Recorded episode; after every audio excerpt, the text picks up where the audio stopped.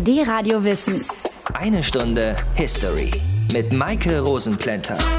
Das erste Konzentrationslager, das ich gesehen habe, war Natzweiler Struthof in Frankreich, in den Vogesen. Ich muss so etwa elf, zwölf Jahre alt gewesen sein und ich erinnere mich an die noch vorhandenen Ruinen, an die ehemaligen Gaskammern und das Krematorium. Und an den Blick. Das KZ liegt auf einem Berg. Es war ein schöner Sommertag und es war eine wunderschöne Aussicht. Das hat mich fast am meisten beeindruckt, dieses Wissen, dass nur wenige Jahre zuvor in diesem Lager Tausende von Menschen durchgeschleust, erniedrigt, ausgebeutet und letztendlich auch getötet wurden. Und alle hatten diesen Blick vor Augen, dieses Bild von Schönheit und Freiheit. Für sie unerreichbar. Wie es sein konnte, dass so viele Menschen umgebracht werden konnten, das ist eh was, was ich nicht begreifen kann. Wie kann ein Menschenleben nichts wert sein, egal welchen Gott, welche Hautfarbe, welche sexuelle Einstellung dieser Mensch hat? Beschlossen wurde dieser systematische und effiziente Mord an Menschen 1942 auf der Wannsee-Konferenz. Und das ist unser Thema heute und ich habe dabei Unterstützung von unserem Geschichtsexperten. Aus den prallgefüllten Schatzkammern der Menschheitsgeschichte. Euer D-Radio Wissenhistoriker Dr. Matthias von Hellfeld. Die Wannsee-Konferenz, die fand im Januar 1942 statt, also ziemlich genau neun Jahre nach der Machtübernahme der NSDAP und von Hitler. Antisemitismus hat es aber auch schon vor der Konferenz gegeben. Wie hat der sich bis dahin gezeigt? Also diesen Antisemitismus gab es im Grunde genommen natürlich vom ersten Tag des Dritten Reiches an, auch schon vorher. Und die Ausgrenzung, Abschiebung, Verunglimpfung der Juden, das war alles zentraler Bestandteil der Politik des sogenannten Dritten Reiches. Es gab vom ersten Tage an Ausschreitungen gegen Juden, Boykotte von deren Geschäften, äh, gesetzliche Einschränkungen der Bewegungsfreiheit. Es gab Berufsverbote und schließlich auch die Nürnberger Rassegesetze, mit denen die Eheschließung, aber auch jegliche sexuelle Beziehung zwischen Juden und Nichtjuden unter Strafe gestellt wurden.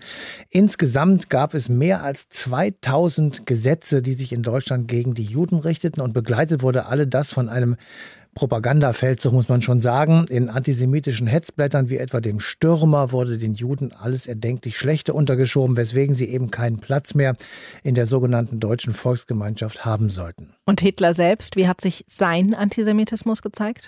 In Reden und Schriften, und zwar nicht erst seit dem Ende der Weimarer Republik, als er als Wahlkämpfer, wie wir alle wissen, durch die Lande zog. Nach dem Ersten Weltkrieg, also kurz 1919, war er in Bayern im Auftrag der Reichswehr als Beobachter für die sich nach dem Krieg neu formierenden Parteien unterwegs. Ähm, für seine Vorgesetzten verfasste er im September 1919 ein Gutachten über den Antisemitismus. Das ist vermutlich ein frühestes Dokument seiner Einstellung und liest sich tatsächlich gruselig. Das Judentum, so kann man da lesen, sei durch tausendjährige Inzucht sozusagen reingeblieben. Es lebe in anderen Völkern als Parasit, da es nur um die Vermehrung des eigenen Wohlstands gehe. Über kurz oder lang führe das Wirken der Juden zur, Zitat, Rassentuberkulose der Völker. Das sind Aussagen, die ich einfach nicht verstehen kann. Aber mal ganz rational betrachtet, das sind Hassbekundungen. Hat Hitler da auch schon was von der Vernichtung der Juden geschrieben? Also das Wort Mord oder das Wort Vernichtung oder umbringen. Das wird man bei Hitler so nicht finden, ebenso wenig wie den Befehl zum Holocaust. Aber was er wollte, das kann man in diesem sogenannten Gutachten sehr wohl herauslesen. Er folgerte nämlich aus der Tatsache, dass Juden in Deutschland leben, dass der Zitat Antisemitismus aus rein gefühlsmäßigen Gründen seinen letzten Ausdruck in der Form von Progromen finden wird. Und dann fordert er einen Antisemitismus der Vernunft, der Zitat zur planmäßigen gesetzlichen Bekämpfung und Beseitigung der Vorrechte der Juden führen müsse. Letzt Letzten Endes aber, so Hitler schon 1919, muss das Zitat Ziel aber unverrückbar die Entfernung der Juden überhaupt sein. Und von diesem Gedanken ist es dann wirklich nicht mehr sehr weit zu den Gaskammern und Krematorien von Auschwitz. Wenn man sich mit älteren Menschen unterhält, die die Hitlerzeit miterlebt haben, dann hört man ja ganz oft, wir wussten ja nicht, was da mit den Juden passiert ist. Aber wer es wissen wollte, für den gab es Wege zu wissen, dass Hitler jemand war, der die Juden aus Deutschland vertreiben würde, oder? Absolut. Jeder zumindest, der dieses Machwerk mit dem Titel Mein Kampf gelesen hat, daran bekannte sich Hitler ja zum Zitat, eliminatorischen Antisemitismus, also einem Antisemitismus, der vernichtet. Das Weltjudentum, wie er das formuliert hatte, äh, sei der Gegensatz zu den, Zitat, arischen Herrenmenschen, denen die Deutschen die Ehre hatten anzugehören. Und daraus wurde dann der fürchterliche Umkehrschluss, wenn das internationale Judentum gegen die arische Herrenrasse angeht, dann ist es geradezu notwendig, ja, im Umkehrschluss in einer Art Vorwärtsverteidigung, die Juden umzubringen, bevor die Juden die Arier vernichten. Das ist natürlich alles reiner Wahnsinn, aber es war eben das Gedankengebäude von Hitler und den anderen führenden Politikern im nationalsozialistischen Deutschland. Es war eine mehr oder weniger geheime Konferenz. Klar, es wussten viele Mitarbeiter in Ministerien Bescheid, aber ansonsten war nicht bekannt, was sich an diesem 20. Januar 1942 in der Villa am Berliner Wannsee abgespielt hat. Und es wäre wahrscheinlich auch nie bekannt geworden, wäre nicht durch Zufall ein Exemplar des Protokolls erhalten geblieben. Und nur deshalb wissen wir heute, was die Männer damals besprochen haben. Philipp Eins aus dem History Team über die Wannsee-Konferenz. Es ist ein verschneiter Dienstagmorgen im Januar 1942, als 15 hohe Reichsbeamte im Gästehaus der SS am Wannsee eintreffen. Sie kommen im Speisesaal der herrschaftlichen Villa zusammen, einem lichtdurchfluteten Raum mit verglasten Flügeltüren und Ausblick auf das bewaldete Ufer. Früher lebte in dem Berliner Vorstadtidyll ein jüdischer Fabrikant. Nun soll hier in den nächsten 90 Minuten das Unvorstellbare besiegelt werden, die systematische Ermordung von Millionen europäischer Juden.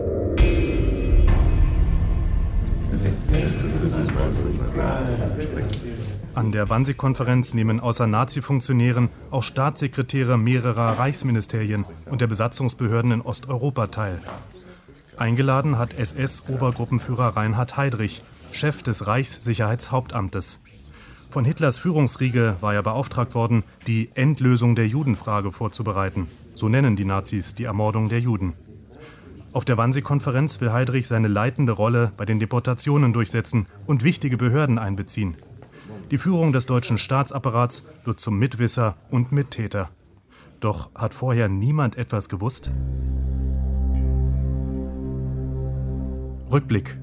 Nachdem Adolf Hitler 1933 die Macht ergriffen hat, werden den Juden die Bürgerrechte entzogen und Berufsverbote erteilt, um sie zur Ausreise aus dem Deutschen Reich zu drängen.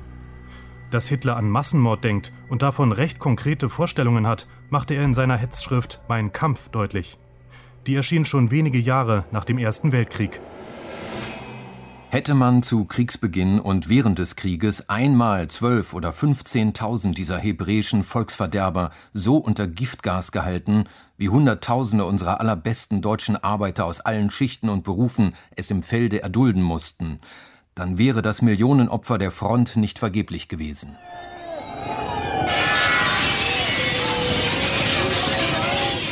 In den Novemberpogromen 1938 zerstören die Nazis über 1400 Synagogen und ermorden 400 Menschen. 26.000 Juden werden von Gestapo und SS in die Konzentrationslager verschleppt. Wenige Wochen später bekräftigt Hitler seine Drohungen. In seiner Reichstagsrede am 30. Januar 1939 erklärt er unter Beifall: Wenn es dem internationalen Finanzjudentum in und außerhalb Europas gelingen sollte, die Völker noch einmal in einen Weltkrieg zu stürzen, dann wird das Ergebnis nicht der Sieg des Judentums sein, sondern die Vernichtung der jüdischen Rasse in Europa.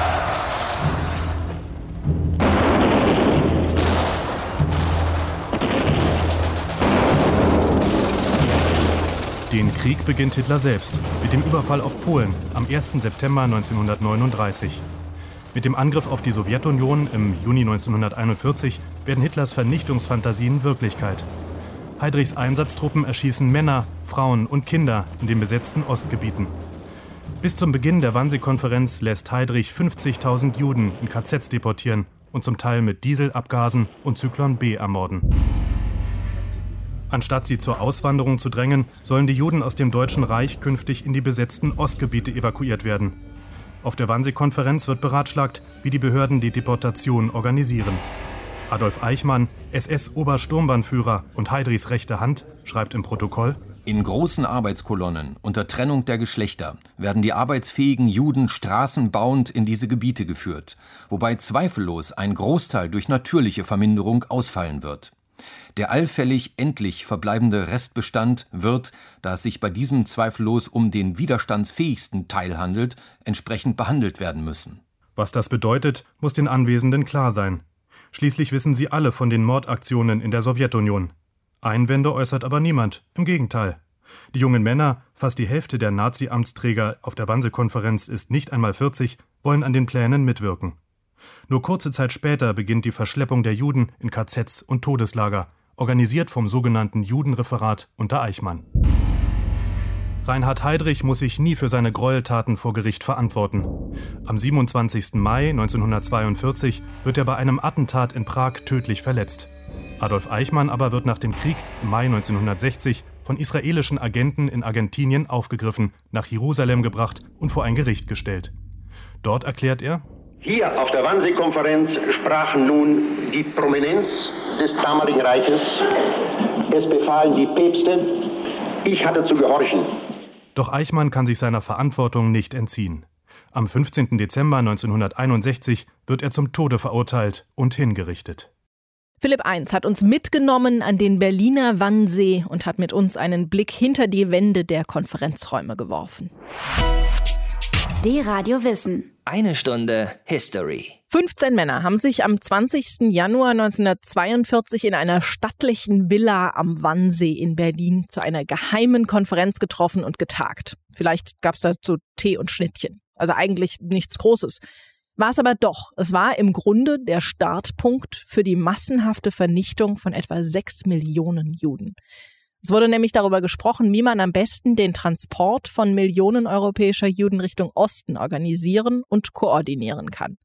Professor Peter Longerich gilt als Spezialist für die Geschichte des Holocaust. Hallo, Herr Longerich. Hallo, Frau Rosenplenter. Welche Bedeutung hatte denn diese Konferenz?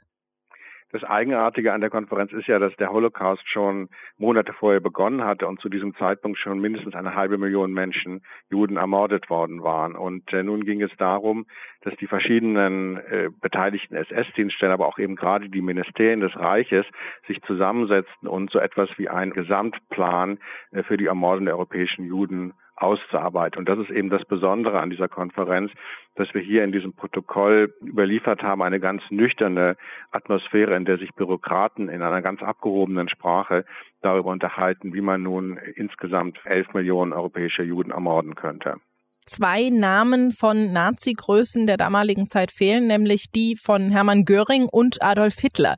Göring hatte Reinhard Heydrich mit der Organisation der sogenannten Endlösung der Judenfrage beauftragt. Was sagt das über die Mitwisserschaft und Mittäterschaft von Göring und Hitler aus?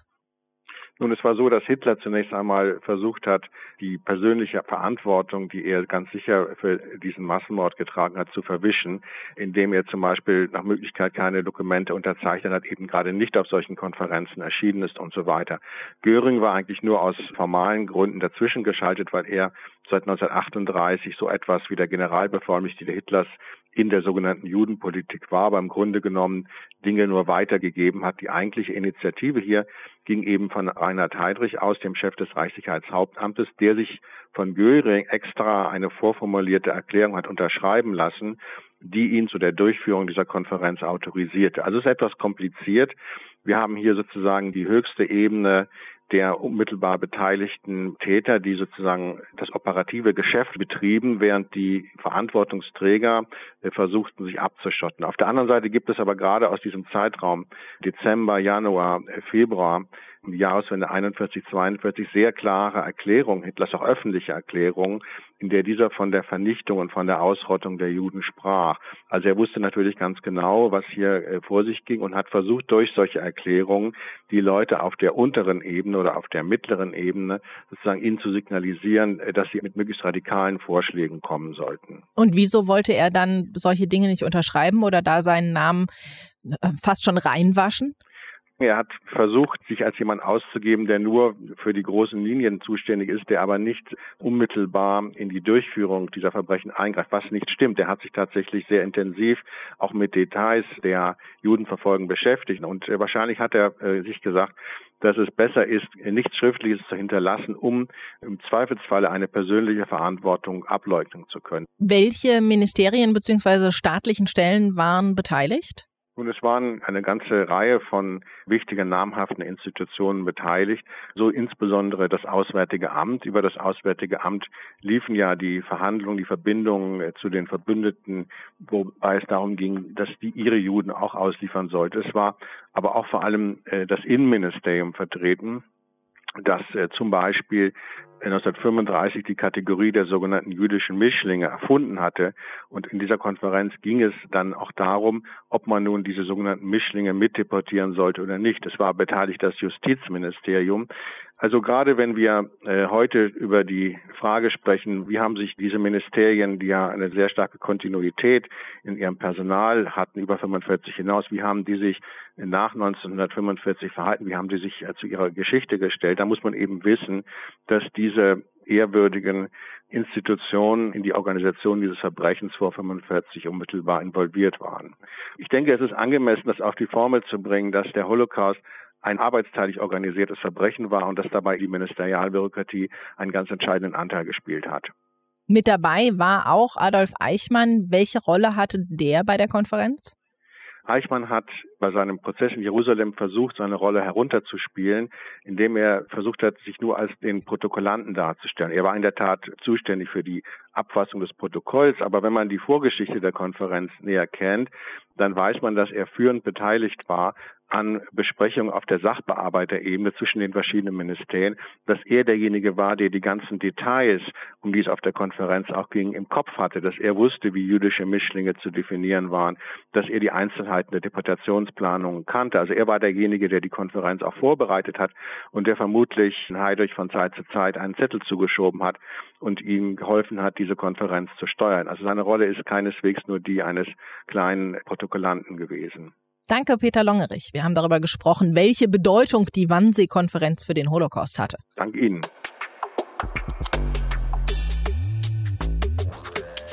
Die Konferenz am Wannsee 1942 war geheim. Es wurde zwar Protokoll geführt, aber davon gab es später nur 30 Exemplare, die als geheime Reichssache gestempelt wurden. Nur ein einziges Exemplar ist erhalten geblieben. Es gilt heute als das Schlüsseldokument für die Organisation des Völkermords der Nazi. Dr. Bettina Stangnet ist Philosophin und Historikerin und hat sich mit dem Protokoll der Wannsee-Konferenz beschäftigt. Hallo, Frau Stangnet. Guten Abend aus Hamburg. Wer hat das Protokoll denn überhaupt verfasst? Das Protokoll wurde verfasst von einer Abteilung im Reichssicherheitshauptamt, von dem berüchtigten Adolf Eichmann, der auch schon die Vorbereitung dieser Konferenz gemacht hatte und insofern dafür verantwortlich war, dass aus einem offenbar echten Protokoll dann dieses Dokument wurde, das wir haben. Das ist aber üblich. Man macht so eine Art Ergebnisprotokoll, schickt das dann herum, damit alle sich das nochmal anschauen können und dann gilt das Ergebnis auch als allgemeines Ergebnis. Protokollanten müssen ja eigentlich neutral das wiedergeben, was in der Besprechung diskutiert wurde. Ist das hier auch so oder ist irgendwo doch die Meinung von Eichmann eingeflossen?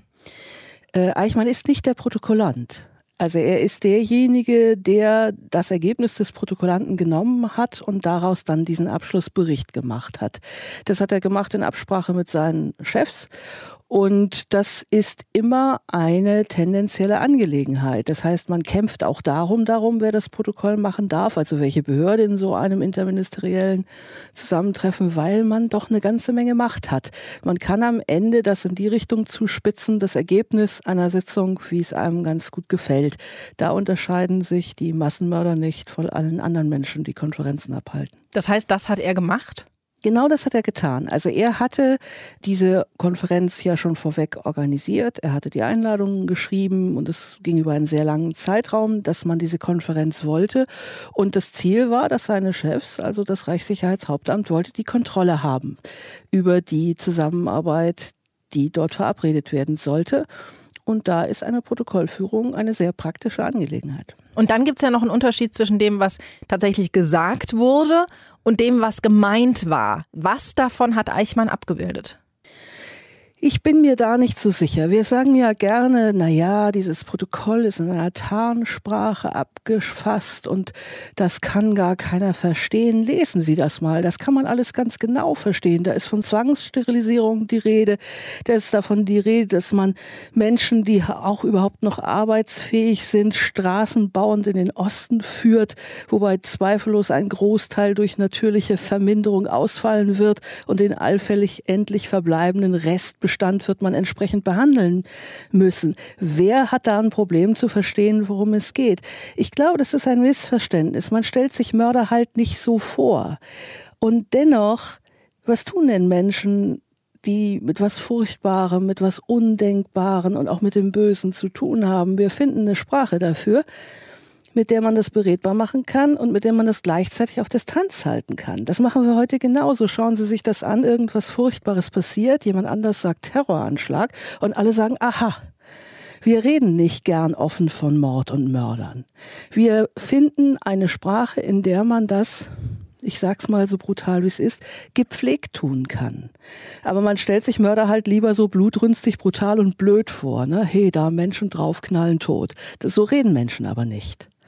Also insofern ist dieses Protokoll so abgefasst, wie Menschen vermutlich über solche Projekte reden, wenn das Projekt Massenmord heißt. Das heißt aber auch, dass man dem Protokoll entnehmen kann, dass alle Beteiligten wussten, was sie da beschlossen haben. Ja, aber selbstverständlich nicht nur die Beteiligten, sondern auch die, die das hinterher bekamen. Sie haben es ja gesagt, es gab 30 Abzüge. Das ist gar nicht wenig für eine geheime Reichssache. Wir wissen auch, dass diese Protokolle durchaus weit gestreut wurden, dass also auch viele Menschen sie gelesen haben, die nicht direkt beteiligt waren. Das hatte damit zu tun, dass die Konferenz ja keine geheime Sache war. Viele Ministerien wussten, dass sie stattfinden würde. Man wartete auf die Ergebnisse dieser Konferenz. Es ist ist, wie es immer so ist. Und auch die, die nicht dabei waren, haben selbstverständlich, genau wie wir heute, sehen können, worum es da ging und was dort verhandelt wurde. Wer waren eigentlich die Empfänger von diesen 30 Exemplaren? Das wissen wir nicht so ganz genau. Also natürlich all die, die ursprünglich eingeladen worden sind. Es sind ja auch Ministerienvertreter eingeladen worden, die dann nicht erschienen sind. Zum Beispiel der Vertreter von Josef Goebbels, dem Propagandaminister. Auch Josef Goebbels bekam dann natürlich dieses Protokoll zugeschickt. Ansonsten alle Ministerien, die es anging, es hat dann ja noch Folgekonferenzen gegeben, wo es dann noch um Einzelfragen ging oder um Spezialfragen ging. Und auch die musste man ja auf den Stand bringen. Und die bekamen dann dieses Protokoll höchstwahrscheinlich auch. Es ist ein Protokoll des Grauens. Adolf Eichmann hat die Konferenz am Wannsee 1942 in einem Protokoll aufgeschrieben und dadurch sind die wesentlichen Ziele und Ergebnisse der Besprechung überliefert. Haben wir darüber gesprochen mit Bettina Stanget. Danke Ihnen dafür. Vielen Dank. D-Radio Wissen. Eine Stunde History. Es war ja ein Trend der Zeit, dieser Antisemitismus. Der kam schon in der Weimarer Republik auf und wurde unter den Nationalsozialisten Normalität. Gängeleien, Übergriffe und Progrome waren fast an der Tagesordnung. Aber auch Mord. Teilweise auch schon gezielt. Matthias, auf der Wannsee-Konferenz wurde der Ablauf organisiert, aber die Vernichtung der Juden hatte schon vorher begonnen, oder? Ja, die Forschung geht im Moment davon aus, dass mehr als eine halbe Million europäischer Juden ermordet worden waren. Aber den Machthabern in Berlin ging das, man wagt es kaum zu sagen, nicht schnell und hauptsächlich nicht effizient genug. Diese Menschen wurden in Massenerschießungen hingerichtet. Ganze Dörfer, die vorher von der Wehrmacht eingenommen worden waren, wurden in Brand gesteckt. Und ganz am Anfang des Zweiten Weltkriegs beim Angriff auf Polen bekamen die Piloten der Bombe eine Karte mit auf den Weg, auf der die jüdischen Viertel von Warschau genau markiert waren. Und dort sollten sie zuerst ihre Bombenlast abwerfen. Hatte die Vernichtung der Juden dann auch während des weiteren Kriegsverlaufes noch Priorität? Naja, also für mich irgendwie schon. Also wenn ich den Aufwand betrachte, den die Nazis für dieses unsägliche Verbrechen betrieben haben, dann finde ich ja. Kreuz und quer durch Europa rollten nun Deportationszüge. Sie blockierten natürlich das Eisenbahnnetz, auf dem zum Beispiel der Nachschub an die Front gelaufen ist. Es wurde ein unglaublicher bürokratischer Aufwand betrieben, zum Beispiel die Reichsbahn. Für jeden Transport, den die Reichsbahn äh, durchgeführt hat, wurde für die Juden, die deportiert wurden, ein Gruppenfahrschein einfache Fahrt ausgestellt. Für die Wachmannschaften wurden es hin- und Rückfahrscheine. Das ist heute alles überhaupt nicht mehr machbar und nachvollziehbar. Es war eben ein sehr, sehr großer Aufwand auch. Und davon soll niemand etwas mitbekommen haben. Ja, so jedenfalls wird es und wurde es von den meisten Zeitzeugen gesagt, aber glauben kann ich das wirklich nicht. Allein bei der Reichsbahn werden viele Beamte eingeweiht gewesen sein, was da mit den Zügen los war und was damit transportiert wurde, dass sie voll hinfuhren und leer zurückkamen.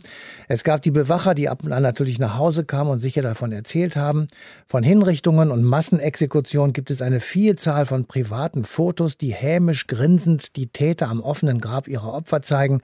Und schließlich konnte man sehen, wie sich die Juden an Sammelplätzen in den Städten einfinden mussten und wie sie dort behandelt wurden und dass sie anschließend weg waren. Ja, und zwar für immer. Also mir fällt das wirklich schwer zu glauben, dass davon niemand etwas mitbekommen hat. Ja, das finde ich auch schwer zu glauben. Danke, Matthias.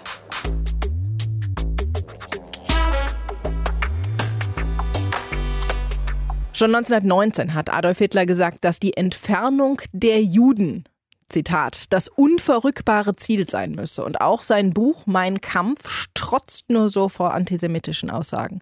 Die Wannsee-Konferenz war also im Grunde die konsequente Weiterführung dessen, was Hitler schon lange vor seiner Machtübernahme angestoßen hat. Professor Götz Ali ist einer der Experten zum Thema Holocaust und Antisemitismus und mit ihm will ich die Konferenz einordnen in das Weltbild und die Vorurteile der Nazis. Hallo, Herr Ali. Hallo, guten Tag. Schon vor der Machtübernahme der Nazis hatte es ja Ausschreitungen und Gewalt gegen Juden in Deutschland gegeben. Die sind nach der Machtübernahme natürlich nicht weniger geworden. Welche Maßnahmen nennen wir es mal waren denn bis zur Wannsee-Konferenz gegen die Juden in Deutschland unternommen worden? Ja, erstmal möchte ich bemerken, das, was in der Weimarer Republik an Antisemitismus geschah, dass das im europäischen Vergleich, zumal wenn man es mit Polen, mit Ungarn, Rumänien, aber auch selbst Frankreich vergleicht, verhältnismäßig gering war. Dann ändert sich die Situation 1933. Da muss man sich klar machen, das ist nicht nur eine Sache der Nazis, der Antisemitismus.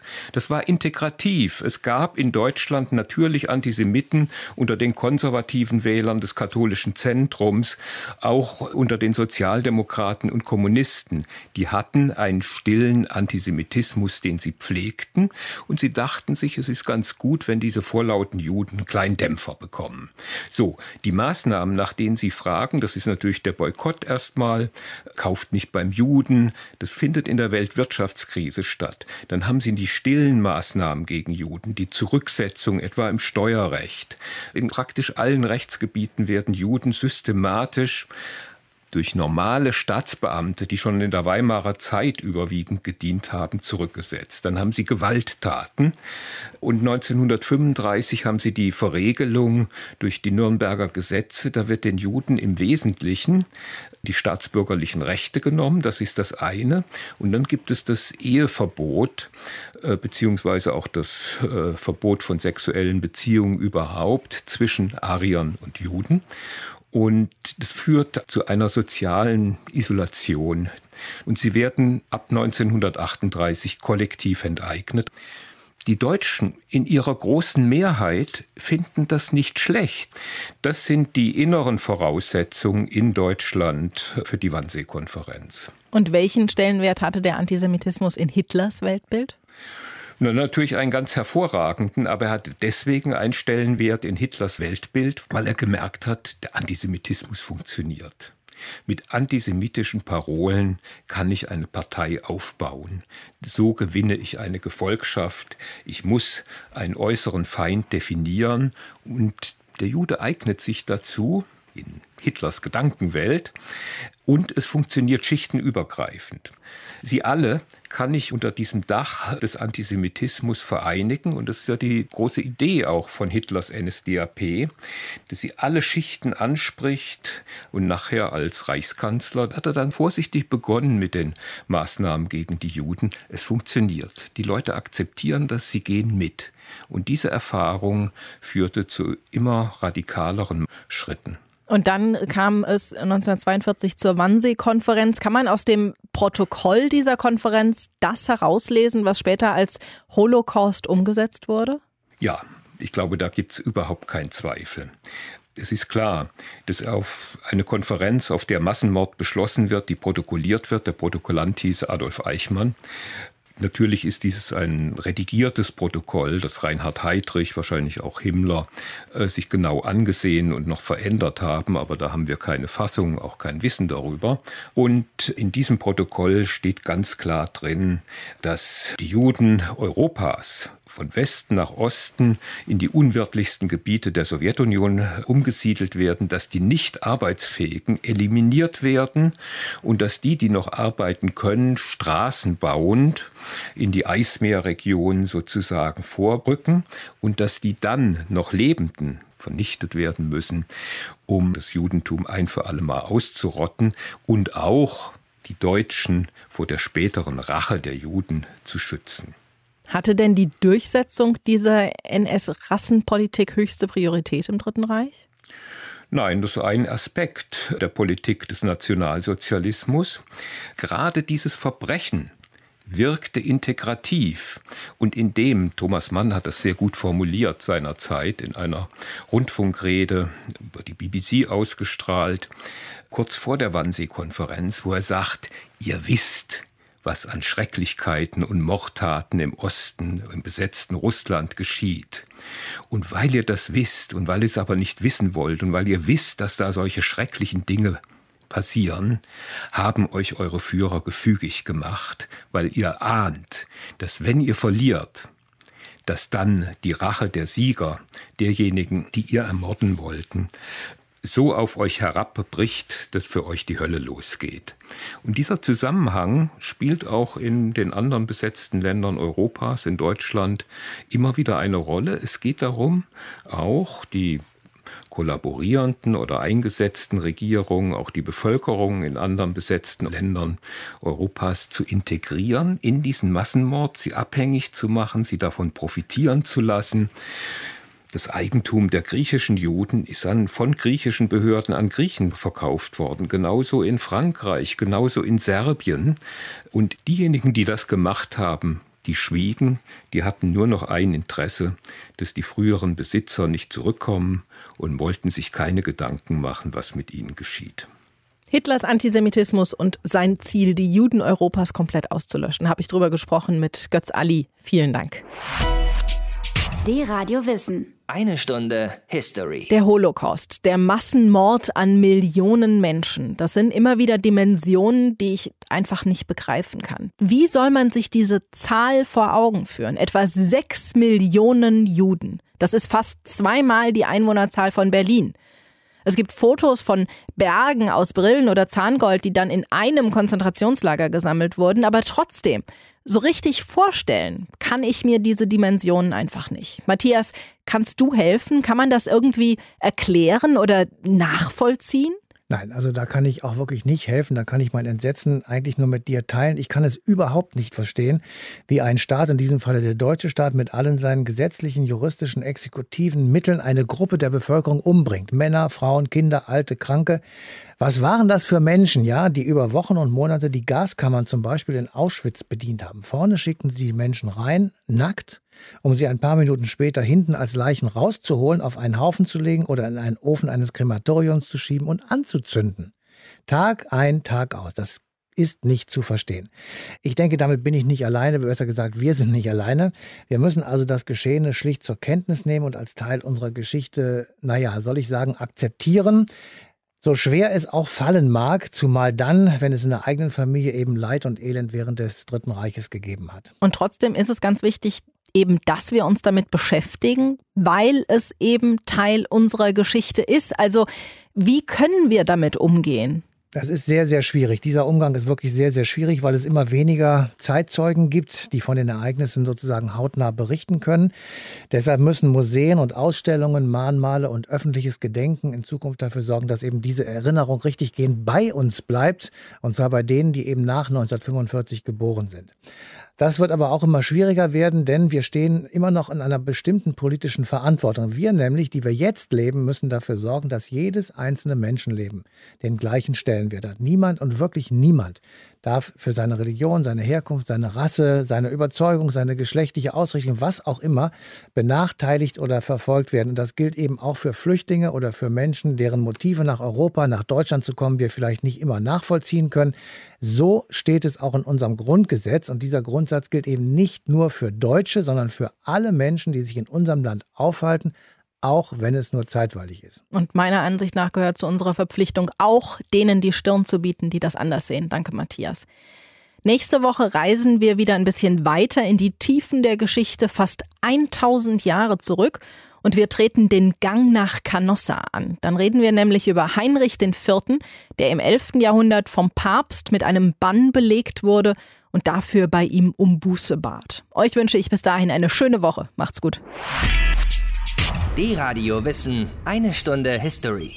Jeden Sonntag von 19 bis 20 Uhr. Mehr auf dradiowissen.de